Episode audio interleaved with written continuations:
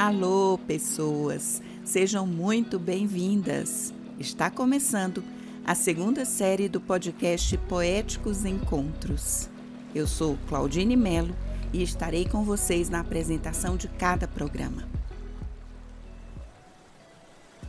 O futuro é para ontem.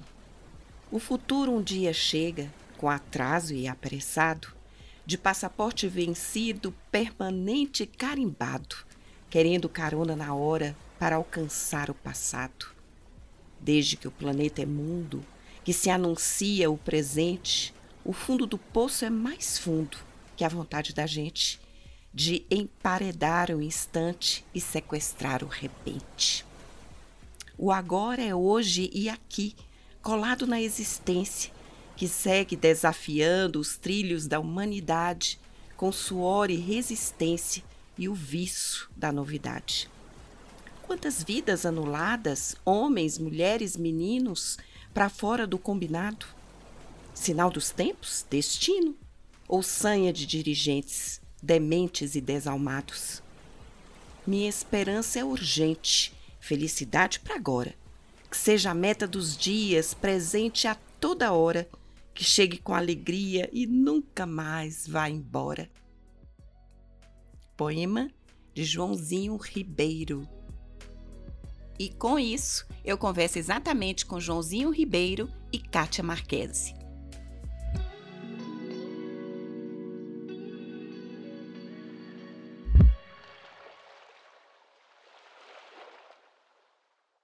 No episódio de hoje, nós temos a presença da poeta Kátia Marchese. Vamos conversar sobre sua produção, sua poesia e tudo mais que ela quiser compartilhar conosco. Seja muito bem-vinda, Kátia.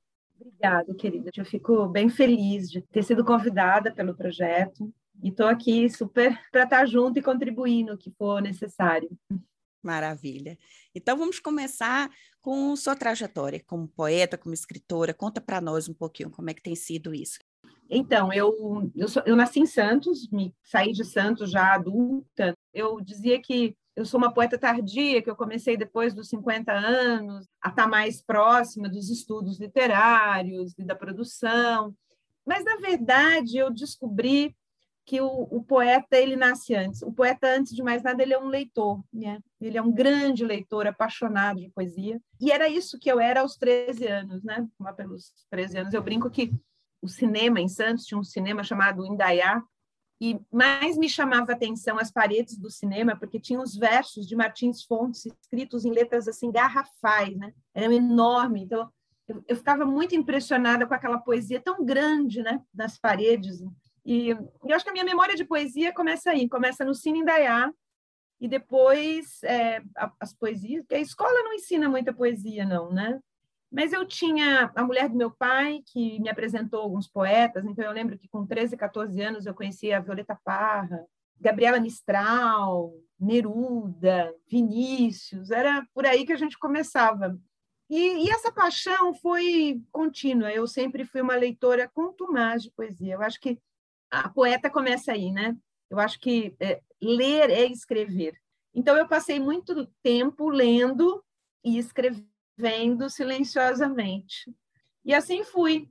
Mas o, o, trabalho e a vida também me tomaram muito tempo, né? A gente tem que se poeta nesse país não sobrevive. Então eu fui, fui ser assistente social em, em Campinas, né? Eu me mudei de Santos para Campinas já no meio da, da faculdade. E aí começa a minha trajetória, que é inclusive quando eu conheço o Célio Turigo, né? Nós juntos fundamos o Sindicato dos Servidores Públicos, e depois o Célio foi secretário de Cultura, e eu trabalhava na divisão de ação cultural.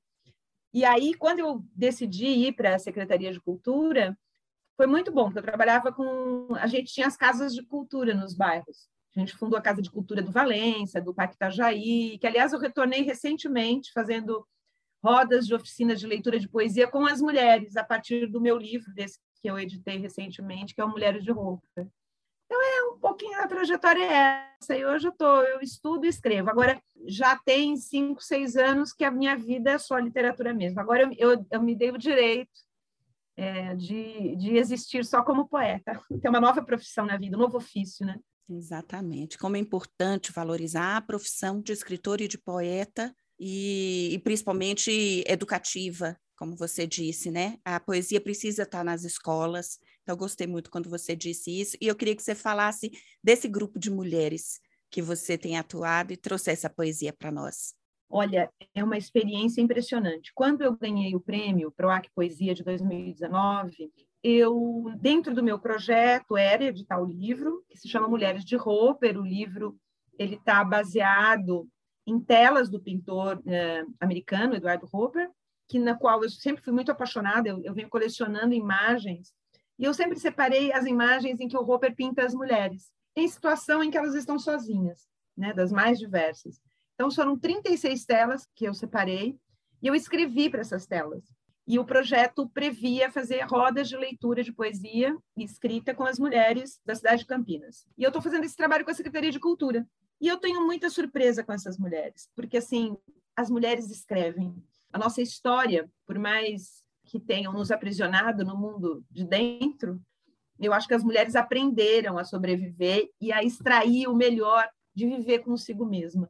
E o livro vai falar sobre isso, sobre essa passagem da solidão para a solitude, tirar o véu da solidão e encontrar a solitude, que é encontrar a sua própria voz interna, viver com os seus silêncios, com a sua beleza, né?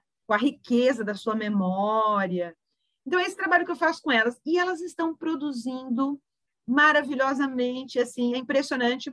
Até porque eu digo que não é preciso saber escrever, de, não precisa saber o português é clássico, porque no começo elas ficam muito tímidas, né? Eu falei, gente, as poesias nascem na oralidade primeiro.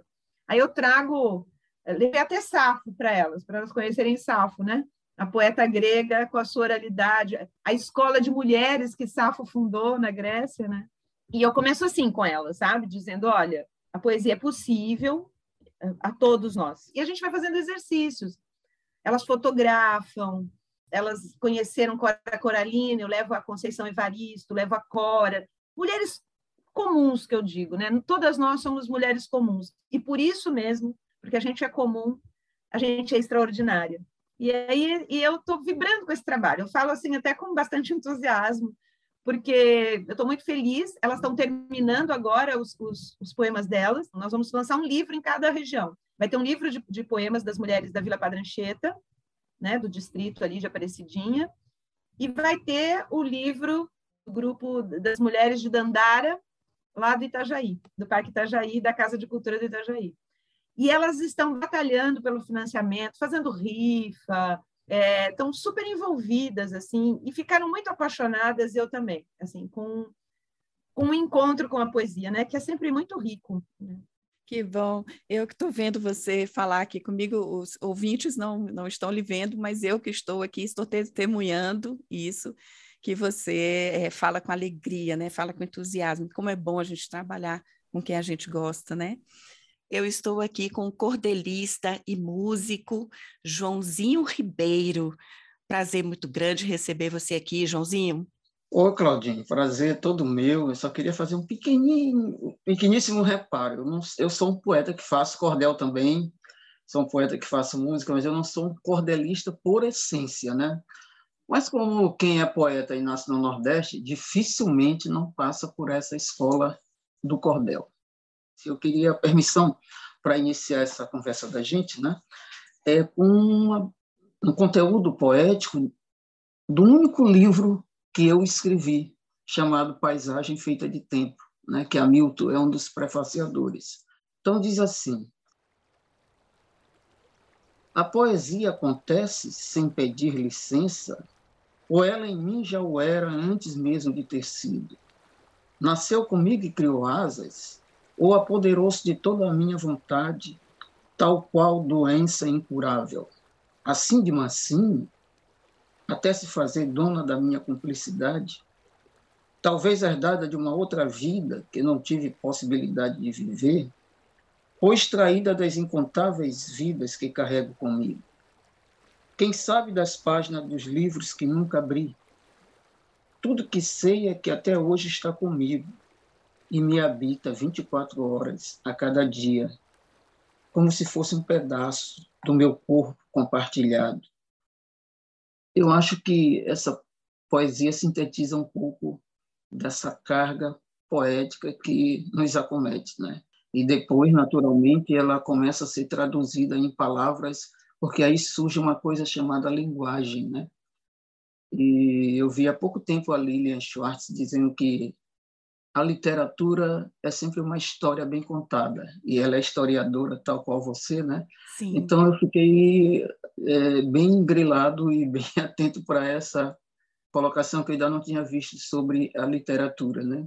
E eu me lembrei da de uma concepção que o poeta alemão Goethe, né, tinha da, da definição assim de, de literatura ele dizia que o princípio e o fim de toda atividade literária seria a reprodução do mundo que me cerca por meio do mundo que está dentro de mim. Eu acho que é uma questão tão profunda, né? Para você traduzir é, esse mundo que lhe cerca com, a, com o advento da palavra, né, da linguagem, você tem um outro mundo dentro de você. E essa interação entre os dois, eu acho que faz surgir esse fenômeno e essa possibilidade da grande interação e essa essa grande possibilidade chamada poesia, né? Exatamente. Que, que bonito isso, você trazer isso. É, nós somos frutos do meio, né? E nos fazemos constantemente, né? Nós estamos em processo constante de construção. Joãozinho, como é esse menino? De onde ele veio? Essas inspirações poéticas em sua vida? É, eu acho que você foi bem. tocou o dedo, não sei se na ferida ou na alma ou no espírito. Bem, minha infância foi uma infância, do ponto de vista material, bastante pobre, né? mas do ponto de vista espiritual e humano, bastante rica. Parece até um pouco paradoxal, minha, irmã, minha mãe era uma operária de fábrica, semi-analfabeta, e meu pai era um antes um pescador que depois virou feirante. Mas tem um marco temporal que talvez ele seja a marca de tudo isso. Eu vivi uma infância menino brincando na rua, brincando nos quintais, a, o apito da fábrica roubando a, a mãe para o trabalho, né, todos os dias, né? Tem uma poesia que eu falo disso, o nome da minha mãe era Amália, né? Quer recitar esse poema, por favor? A fábrica pita, Amália desperta, cansada e sofrida do sonho operário, que beija os seus filhos e vai bem cedinho, no rumo da vida, fiar seu salário. Amália faz pano, faz brim, faz riscado, e tece mil planos aos pés do tear, sonhando acordada um dia, quem sabe, de tanta fadiga poder descansar. Amália se apega a todos os santos e não se entrega um instante sequer. Amália é amante, é mãe, companheira. Amália é da vida. Amália é mulher. Que lindo. A tradução aí da... Dessa relação com sua mãe. E, mas tem um fenômeno que acontece em 1962, e eu tive um sarcoma de mandíbula, né, que é um dos apelidos do câncer, né, que naquela época foi uma questão assim que marcou minha vida muito grande, porque eu passei dois anos em São Luís, minha mãe procurando todos os recursos que ela podia, médicos, curandeiros, espírita, tudo, tudo que pudesse, até que ela depois de dois anos, né, 62 é quando a gente viaja para o Rio, e a imagem que eu tenho assim daquela época, eu tinha nove anos, é uma imagem parecida com uma letra de um, de um baião do Luiz Gonzaga, né? que dizia a maleta era o saco e o cadeado era o nó. E a minha mãe chegando na cidade maravilhosa, né? com uma mala amarrada e aquelas luzes coloridas, tudo um menino vindo de imagine isso, em 1964, ao mesmo tempo que estava sendo dado um golpe civil-militar no país, e essa criança não sabia que, ao mesmo tempo que estava ali no Rio de Janeiro, estava acontecendo toda essa confusão. Então, eu passo praticamente desafiando a morte, porque um câncer naquela época, e ele era tão grande que passava do ombro, o tamanho do tumor, né? Eu fui parar num hospital chamado Gaffrey Ginley, lá na Tijuca, na rua Marise Barros. Então, ali, eu passo nove meses internado, né, lutando com essa dificuldade da vida, da morte, esse sentimento, até que eu volto, depois de nove meses, para São Luís. Aí é uma outra batalha para a gente começar a retornar à vida, né? já com, essa, com esse outro semblante, com essa outra, essa outra face. Né? Então, aí que eu acho que todo esse conjunto é que vai fabricando a possibilidade da abertura de um mundo que eu não conhecia, que eu, e junto com esse mundo que eu descobri lá das passeatas né, históricas de estudantes lá no Rio de Janeiro, que eu nem sabia o que aquilo significava, e um golpe acontecendo no país, essa coisa todinha. E eu saio do quintal, que era a outra parte da infância, né? Sair do quintal, sair da periferia, sair do, do, sair do bairro com cachorro, com galinhas, com essa coisa com frutas, com plantas, essa toda aí vou morar no concreto, vou morar no no centro da cidade, outra região, e um outro menino que amadureceu por conta é, desse processo de cura, né? E que bom isso. que você se curou e que está aqui conosco, Joãozinho. E tornou tudo isso poesia e tornou música também. Né? Você tem várias músicas gravadas, eu queria que você falasse mais sobre isso. Tem uma música, Claudine, que faz parte do meu ativismo. Eu fui fundador da Sociedade Maranhense de Direitos Humanos, né, em 1979, que foi um ano que rebentou uma grande greve aqui em São Luís, chamada Greve da Minha Passagem, que foi conhecida no mundo quase inteiro. E eu fui uma das lideranças estudantis dessa greve. E uh, o nosso estado, por ser um estado onde a luta camponesa se acirrou muito, eu tive muito perto também dessas, dessas histórias, uma história feita de muita luta, de muita resistência, de muitas mortes também. Então, eu tenho uma música chamada Passamento, que é uma música que conta um pouco dessa história da luta camponesa que eu presenciei. Né?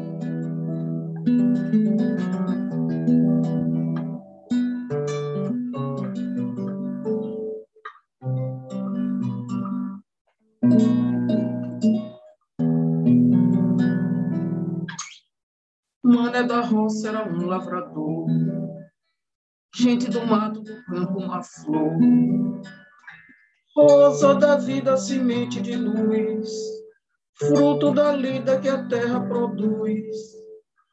Era maneira, Pedro era João, mandioca, milho, farinha e feijão. Terra lavrada com as mãos de amor, é a terra santa, é terra sem senhor.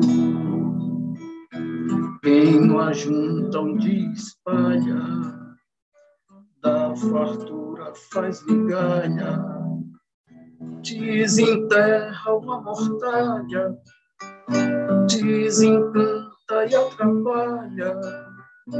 Quem não ajunta onde espalha, da fartura faz migalha, desenterra uma mortalha, desencanta e atrapalha. Chega greleiro, guarame e capim, cerca medonha que não tem mais fim. Milho, farinha não mais se produz, só agonia de choro e de cruz. Mané da roça não é mais mané, doze barrigas e uma mulher. Lavoura e luto, colheita da dor, morre no campo mais um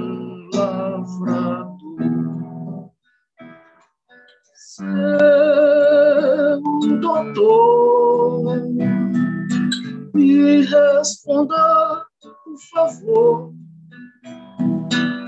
Se essa toalha molhada, de tanto lavada, consegue enxugar tanta dor. Se quando a seca não mata, a chuva arrasa o que a gente plantou. Se o desengano da vista de olhar tanta mágoa, os olhos da vida vazou. canto rebuscado no canto do coração. Conta para este povo que ainda é seu este chão. Conta para Firmino, Nona Tuizizi, que essa terra é nossa, é só repartir.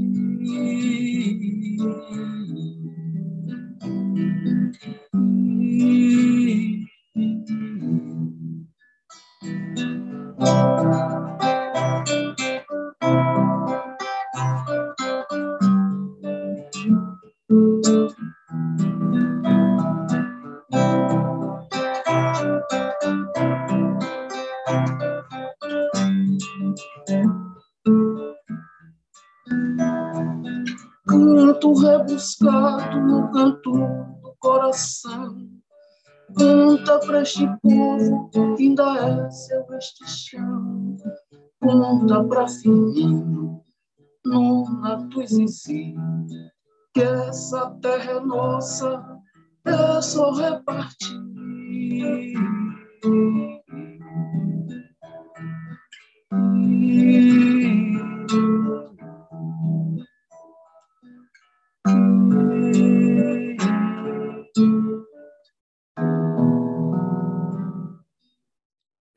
Joãozinho, que coisa mais linda. Gratidão por você trazer a canção para nós. Queria te perguntar, essa canção foi gravada? Não, ela, ela foi doada para o MST. Quer dizer o seguinte, eu não sou um grande cantor, mas tem algumas músicas que a gente sente que só quem sentiu e viveu consegue cantar. Exato. Talvez uhum. essa aí seja uma delas. É uma interpretação mesmo, né? E ela é um cordel. E ela é um cordel. Exato. É um cordel.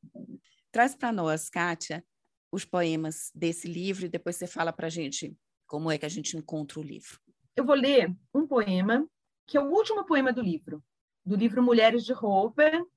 Eu vou disponibilizar em breve para a fundação, para casa, é, ele em audiolivro, para quem tem as limitações visuais ou para quem quer ler o livro ouvindo, na, na, oralidade. E eu tenho trabalhado ele na oralidade com as mulheres.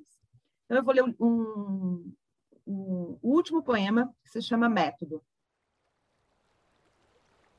Abrir a manhã pegajosa do mundo. Ter a fidelidade canina de que tudo esteja em seu lugar. O mesmo homem ao lado, os mesmos sapatos pretos, as mesmas pombas arruguentas, a mesma tristeza da casa vizinha. E não é mal que as manhãs nos acordem todos os dias e sejam as mesmas. Quando abrir a porta e avistar a escada, saberei que lá embaixo começa a rua e até mesmo o futuro estará no seu lugar. Esse é o método. Maravilha. Como é que a gente encontra o teu livro para adquirir? Olha, no site da editora Patuá, né? É só colocar Kátia Marquese é, ou Mulheres de Roupa, mas pode só colocar Kátia Marquese que você já entra e acessa. Também tem na Amazon, tem na eu vi que tem a, a, a Papuá é uma editora muito legal, assim, né? Divulga muito. Então tem tem na Martins Fontes em São Paulo, ali na Paulista. Tem, tem no Gato Sem Rabo, que é uma livraria muito interessante aí em São Paulo, que só vende livro de mulheres, né? E, e na editora Patuá. Maravilha. Kátia, antes da gente passar para um outro poema de um outro livro que você quiser trazer, essas rodas de poesia que você faz nas casas de cultura, acontece de além, para além da poesia, as mulheres é, começarem a fazer declarações de suas vidas, acontece uma catarse assim, delas se identificarem com o poema e começarem a falar sobre suas problemáticas, sobre sua vida, sua história, enfim? Acontece, e acontece muito, porque a catarse, o dito, ele está dentro do contexto do escrito delas, da oralidade delas, né? da poesia que elas elaboraram por dentro. Então, elas mergulham, tem um exercício de mergulhar dentro dos seus silêncios e trazer a sua poética através dos exercícios que eu passo. Então, é muito interessante, porque é diferente de uma reunião eu que fui assistente social sei disso, ou quem é psicólogo, de grupos de mulheres que se reúnem para falar sobre determinados temas. Ali, o, os temas surgem da própria, do próprio poema. Então, elas contam, elas fazem a catarse, mas a partir de como elas elaboraram. Então, por exemplo, eu, hum, duas semanas atrás, eu trouxe a Conceição Evaristo, Os Olhos d'Água, que é um conto dela, maravilhoso. E eu coloquei um trecho em que ela lê: Como eram os olhos da minha mãe? Como eram os olhos da minha mãe? Ela passa assim o conto inteiro fazendo essa repetição sonora linda no conto. Então, a partir da fala da Conceição, elas se identificam muito com a Conceição, então elas foram assim, que parte do corpo da, da minha mãe, né? Que elas queriam dizer da mãe delas. Foi muito forte. Mas estava dentro da poesia. Então, ah, catarse, ah, fala, e vem, e vem tudo. Eu até publiquei recentemente um poema que ela diz assim: Eu lembro das. Pe... O poema é, eu acho que eu tenho até ele de cor. Lembro das pernas da minha mãe correndo para me bater. Tristeza. Não consegui correr para ver minha mãe morrer. Então, é de, um, é de uma beleza, tem tudo aí dentro. Né? Ela compreende aquela mãe que batia, ela perdoa aquela própria mãe, e elas choram, elas choraram, todas, quando fizeram esse exercício, choraram, mas era dentro do contexto poético. O contexto poético ampara e dá dignidade à fala. Isso é poesia, sabe? A tua vida é poesia. Eu acho que isso é, é muito legal. Maravilha, ótimo você ter dito isso. Vamos para um outro poema de, de uma Vamos. outra publicação. Eu gostaria de ler agora um poema que é, é do, do novo livro que eu estou fazendo, livro plaquete, se chama Herbário da Memória é muito em função da minha, de toda a minha trajetória, das, das poetas que são as minhas, as minhas vozes, que estão sempre comigo, que é Emily Dixon. Emily Dixon, inclusive, tinha, criou um herbário, né? Com ela pegava as, as flores do jardim dela, né? E, e construiu um herbário. É, só que ela catalogava poeticamente, né? Até a estrutura do herbário dela é diferente dos, dos científicos, né? Que bonito. E isso. aí eu me veio a ideia de fazer o herbário da memória, que eu gosto Gosto muito. Então, eu vou ler o poema que se chama Herbário. A caricatura, no silêncio da memória, guarda a flor, acolhe a cor e o fantasma. O tempo, a prensa, designam um só nome, e todas serão essicatas. Uma coleção de melancolias, de tudo aquilo que irá nos faltar. Esse é o poema de abertura. Muito bom. Esse catas, para quem não sabe, diz que a gente não explica o poema, mas aqui rapidamente não, é esse catas. Uhum. É, esse catas, todas serão, quando eu digo no verso, todas serão esse catas, é porque todas as flores viram esse catas. A partir do momento que elas estão secas, então elas são esse catas da margarida, esse catas da, elas são todas padronizadas como esse catas. Interessante essa ligação da poesia com a natureza, é, esse livro ele é todo identificado assim. Foi a partir de eu tenho o meu herbário da memória. Então as plantas da minha vida. Então tem as samambaias, vai ter a flor de maio, vai ter a renda portuguesa. São as plantas com que eu vivo desde a infância, né? Dos jardins, né? do quintalzinho, do pequeno quintal da minha mãe. O processo para acontecer a clorofila. Eu tenho um poema que está no livro mas ele vai falar sobre isso, né? O processo da clorofila. Quer recitar esse? Posso. Então, o nome do, do poema é Clorofila. A pausa decanta clorofilas. Quatro anéis pirólicos combinam cinco átomos com o sol. Açúcares percorrem vias e um coração crescido sabe que em setembro vai explodir. Então, essa mistura do, do processo nós também fazemos fotossíntese. Exatamente. Né? A, a, clorofila é matéria da poesia também, né? Nesse processo que a gente. Maravilha! E florescemos todos na primavera, exatamente. É, explodimos todos, né? Exato. Joãozinho. Eu comungo com outras pessoas, fiz parte também daquele grupo da Aliança dos Artistas, né? E uma das coisas que a gente mais defendia era o reencantamento do mundo e a cultura da paz. E eu fiz uma poesia que está muito atual ainda, chamada Guerra que te quero paz. Entre as feridas da bomba, uma criança sem rosto, vagueia pelos subúrbios da cidade destruída, catando os cacos de infância subtraídos da vida. Sem pátria, sem geografia, perdida num continente, delinquente, guerrilheira, ensaia para o futuro uma canção de esperança, bordada em letras de muro.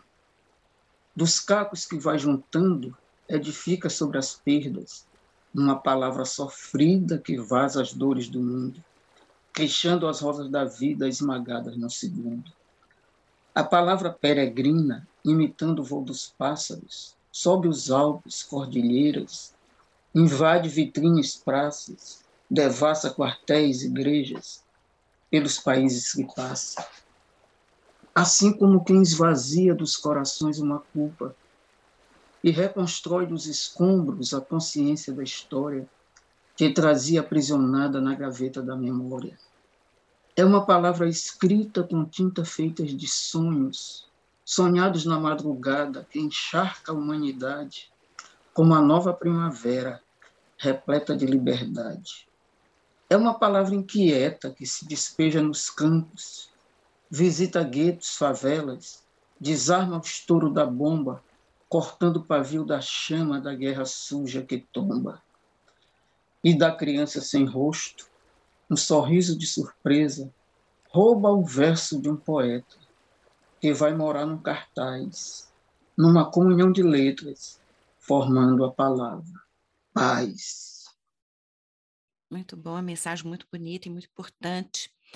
E aí eu queria para a gente ir encaminhando para o final, Joãozinho, que você falasse mais é, sobre as perspectivas que você tem em sua carreira, o que, que você tem feito, o que, que você tem planejado. Falar em carreira, eu acho que a felicidade é para já, né?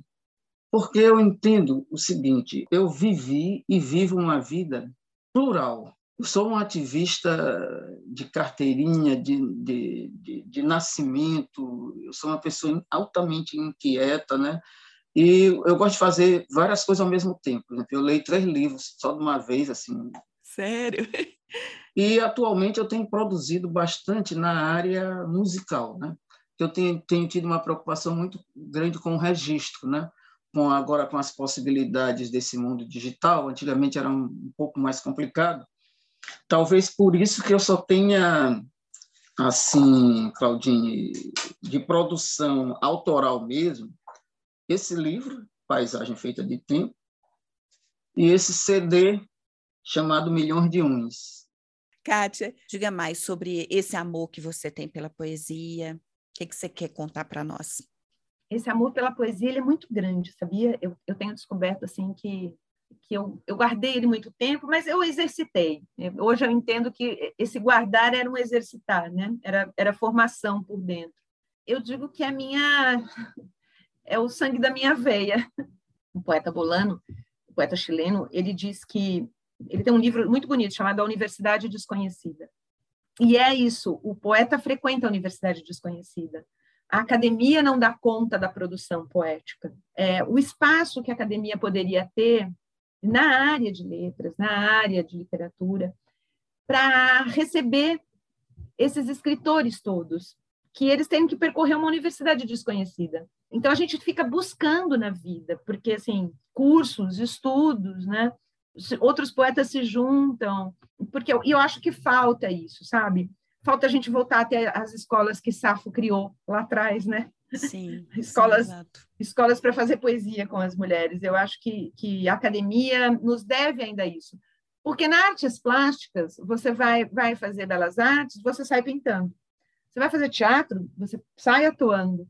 Mas quando você faz letras, você não sai escritor. E fica a desejar, né? E aí a gente tem que ficar percorrendo a universidade desconhecida da vida para se formar. Exatamente. Muito boa reflexão que você trouxe, Kátia. Então, vamos encerrar esse encontro tão auspicioso, Joãozinho, com poesia e com música. Pode ser? Pode ser, Claudinha. Inclusive, essa, é, esse binômio, né, poesia e música, eu acho que eles já nasceram juntos, são irmãos siameses, pelo menos essa produção litero-musical ela é essencial. Né? Bem, o, é, o poema Mensagem 2021 Ele, embora tenha sido construído em dezembro de 2020, mas era um, uma espécie de, de anunciação, né? Então, ele foi feito em homenagem ao poeta Tiago de Mello, que foi um poeta muito inspirador também para mim, e que eu me lembro, na época das grandes batalhas da década de 70, ele visitou aqui São Luís, né, como ativista, poeta e, e dos direitos humanos, e um poema dele me moveu e comoveu muito para fazer essa mensagem de 2021, que era aquele poema dele, Faz Escuro, mas eu canto, né, que tinha. E nesse momento é muito importante que a gente não deixe que a escuridão tome conta do país, né? E denuncie todos os atos de violência, né? E uma violência política que aconteceu recentemente, foi o assassinato do Marcelo, que é um crime político de uma covardia tamanha, né, de uma truculência, de uma brutalidade eh, sem tamanho, sem adjetivação. Então, pelo Marcelo, por todos as, os, os resistentes da, dos direitos humanos, acho que é muito importante pautar isso aí. Perfeito. Então, a mensagem de 2021. Faz escuro e, no entanto, não desisto do caminho mesmo que haja mil espinhos esperando pelos pés. Há perigo na esquina e uma bala assassina. Vaza o vulto da menina e a beleza da mulher. Toda bala é mensageira da tragédia que anuncia, semeando a incerteza e a saudade que há nos portos, onde atracam muitos corpos estafados da existência. Haja alma e paciência para rezar por tantos mortos mas eu canto e faz escuro, minha mensagem no muro comunica de ofício essa possibilidade da palavra novamente cometer uma canção e com letras insurgentes escrever a liberdade. Que maravilha. Em homenagem ao saudoso Tiago de Melo e por justiça, por Marcelo Arruda. Muito bem, Joãozinho. Por Marcelo Arruda. Um poema? Isso. Então, tá bom. Vamos lá. Esse poema, eu acho que ele vai fazer parte de um livro, de um projeto que eu estou começando ainda, estou no início, que vai se chamar O Esgotamento de uma Ilha. O dizer das coisas que acontecem na fotografia. Aqui, mosquitos rondam mariscos abertos. A flor de sal derrete as flores de abricó. A ventania move areia. Alguns lugares desaparecem. Aqui, um leão marinho triste morreu de isquemia. As garças devoram os peixes que ninguém quer levar. Não há cemitérios. Aqui, a ponta da praia se curva ao estuário. Todos os dias dragam o escuro canal das águas e não sabemos para onde vai a areia. Aqui, o emissário submarino ergue Tomiotaki na gigante onda suspensa, enquanto o esgoto subterrâneo corre quatro quilômetros e jorra no mar. Que lindo. Gratidão imensa por sua participação nos Poéticos Encontros e eu espero que a gente se encontre muitas vezes por aí, Kátia. Ah, eu também acho. Vamos se encontrar em São Paulo. Vamos sim, tá combinado. Gratidão. Vamos encerrar então com música. Nós vamos cantar Milhões de. É uma música que deu título ao meu primeiro CD.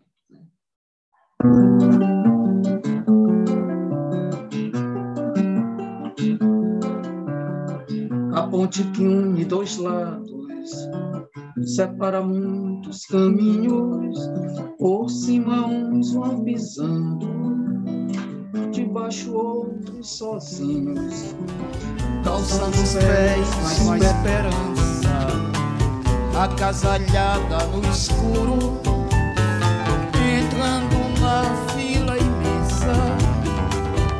que espera pelo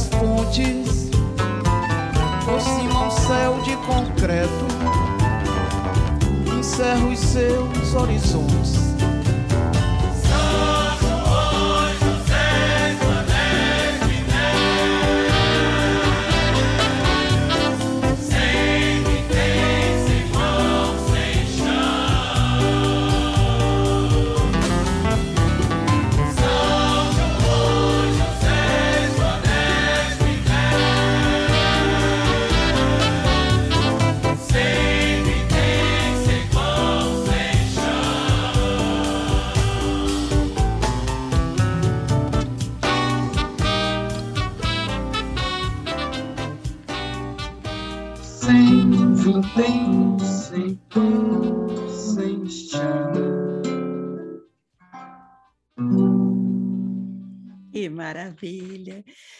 Gratidão imensa, Joãozinho Ribeiro, por esse encontro, por você ter conversado conosco. À disposição sempre. Poesia é permanente. Nesse episódio, tivemos a presença da Kátia Marquese, a poeta premiada, que é também assistente social e consultora na área de gestão pública.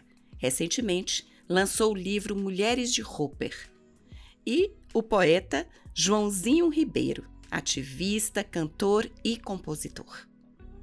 Você acabou de ouvir o podcast Poéticos Encontros, uma série de podcasts que fazem parte do projeto A Beleza Salvará o Mundo, do Instituto Casa Comum, em parceria com o Programa Pontifício Escolas Ocorrentes realizado com recursos do PROAC Direto, Secretaria da Cultura e Economia Criativa do Governo do Estado de São Paulo.